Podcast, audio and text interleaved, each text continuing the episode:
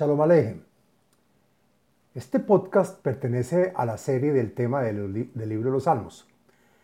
En este podcast del contenido de los Salmos hablaremos del Salmo número 67, el cual trae beneficios y es recomendable, entre otros, para bajar fiebres altas, para prosperidad en los negocios, para encontrar gracia y bondad ante los ojos del, del Todopoderoso y del prójimo en general, para la protección espiritual y otros temas más. El Salmo 67 contiene ocho versos, uno que es el comienzo y siete versos más, y pertenece al segundo libro de los Salmos, al día de la semana martes y al día con fecha 12 del mes. Este podcast y video está dividido en cuatro partes. El contenido del Salmo, la segulota y beneficios del Salmo, las meditaciones que existen del Salmo y la explicación y comentario de cada verso en este Salmo. Bueno, ahora hablemos de qué se trata, de qué se trata el Salmo número 67. Este Salmo dada su importancia, se dice a diario. Inclusive hay comunidades que se dicen dos veces al día. Según los comentaristas Radak y Meiri, este salmo está, eh, está dicho, o se dirá más bien, cuando la gente se reúna desde el exilio para llegar a Israel es lo que llamamos kibbutz galuyot. Según el comentarista al-Sheikh, en esos momentos el nombre de Hashem será glorificado y elevado cuando el mundo entero vea que Hashem juzga con justicia a todos los pueblos. Según el comentarista Sforno, las naciones verán claramente toda la bondad que reciben y la sabiduría que se llena la tierra. En el libro cabalista Irat El, dice que este salmo habla de los secretos de este mundo y del mundo venidero.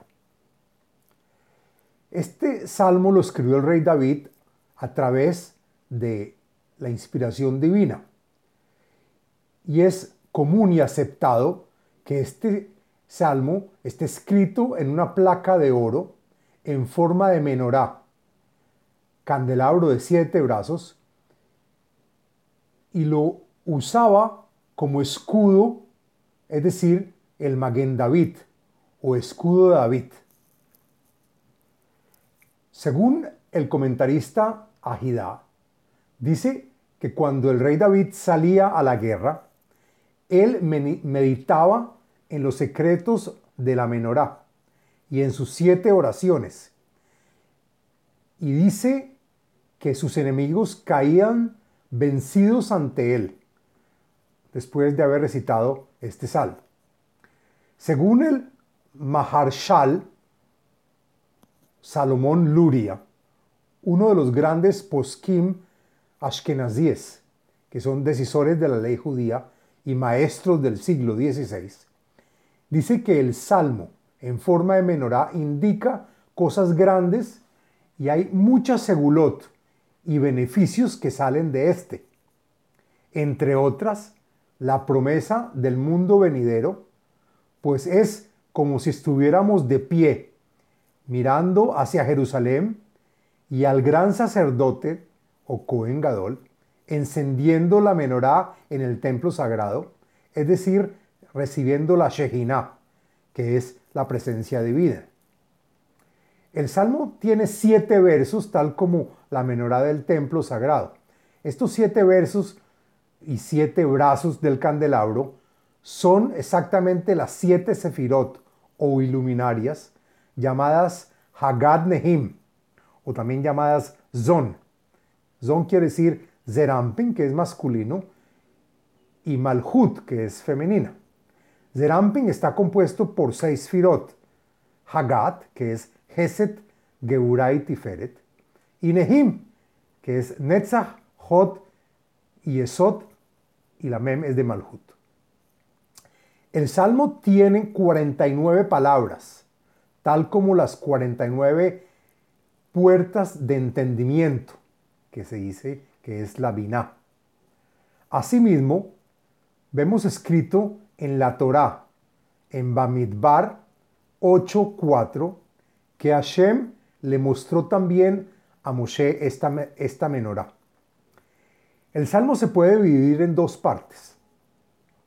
La primera es la manera como triunfar por medio de la espiritualidad y la segunda, la forma de triunfar en lo material y la forma de unir estos dos tipos de triunfo es por medio de, de la felicidad del alma, al saber que Hashem maneja todo con justicia. Por último, este salmo también se dice cuando sea la guerra de Gog y Magog, mostrando que Hashem es uno. Bueno, ahora hablemos de la segulot del salmo.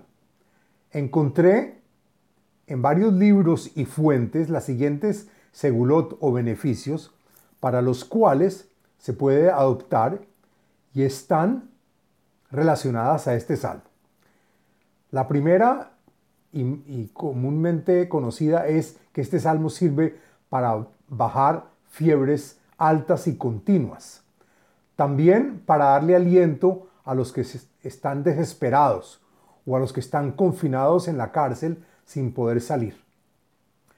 Asimismo, para tener prosperidad en los negocios. También para sacar buenas cosechas de la tierra. Se usa también para decirlo antes de comenzar un juicio. También se usa para aliviar enfermedades crónicas. Es bueno decirlo siete veces antes de comenzar un viaje y tener confianza que el viaje será en paz y en tranquilidad. Dado que este salmo está escrito en textos de rezo en forma de menorá o candelabro, el salmo sirve de gran protección espiritual al meditarlo mirando la figura de la menorá.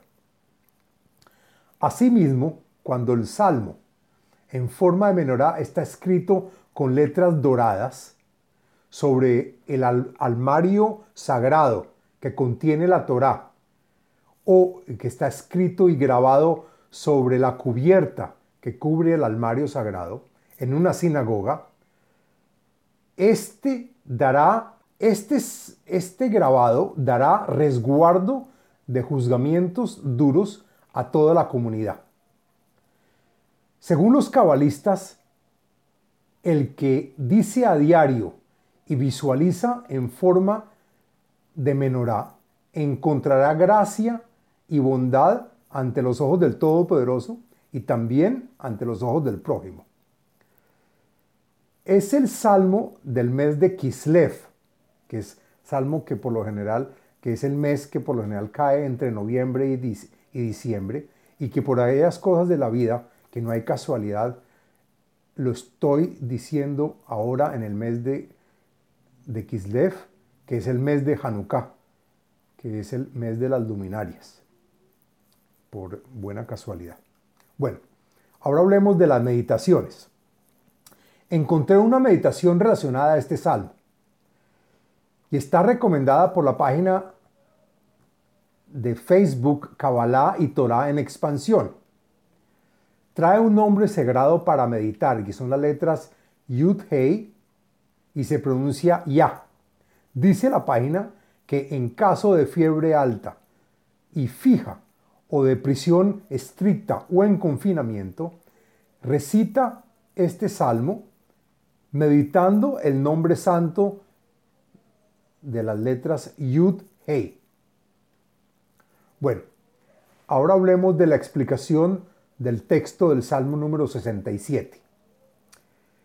Lo siguiente es la explicación del contenido y los comentarios del texto del Salmo. La Menatseach Beneginot Mismor Shir. El salmo fue escrito para el levita director de los que tocan el instrumento neginot y cantan en el templo sagrado. Salmo escrito por el rey David para que se cante dentro del templo frente a la menorá de siete brazos. Elohim, Yehaneno, Vayevargenu, Yaer, Panav, Itanu, Sela. Y en los momentos de la redención, Elohim nos da clemencia de forma incondicional.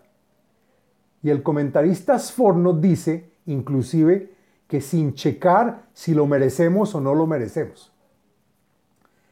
Y como extra, bendícenos de ahora en adelante, míranos con tu cara iluminada para siempre, sin interrupción. La dat baares darkeja, behol goim yeshuateja.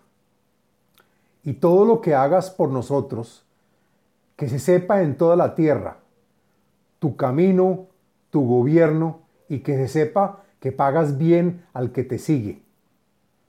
Todos los pueblos del mundo sabrán de la redención, de la forma como recolectaste y juntaste al pueblo de Israel, con grandes milagros, y así reconocerán que la supervisión de Hashem ilumina la gloria. Yoduja Amim Elohim, Yoduja Amim Kulam. Y por todas las bendiciones recibidas, los pueblos te conocerán a ti, Elohim. El comentarista Metzudat David dice, quien no duda en pagarle a sus creyentes y seguidores, sin excepción alguna, todas las naciones sabrán y te reconocerán. Ismehu vieranenu leumim, kitishpot amim mishor,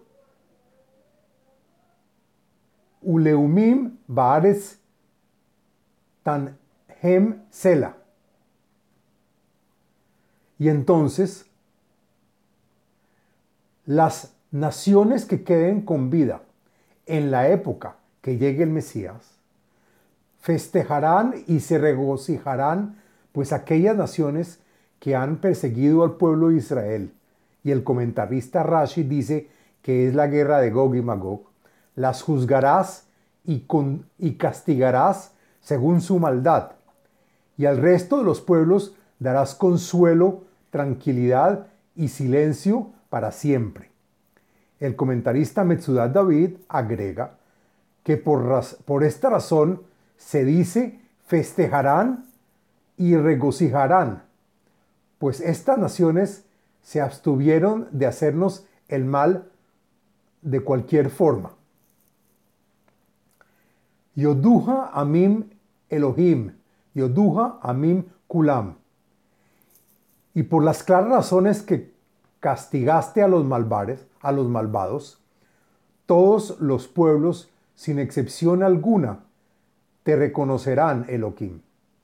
Aquí muestras quién es el dueño y señor de todo.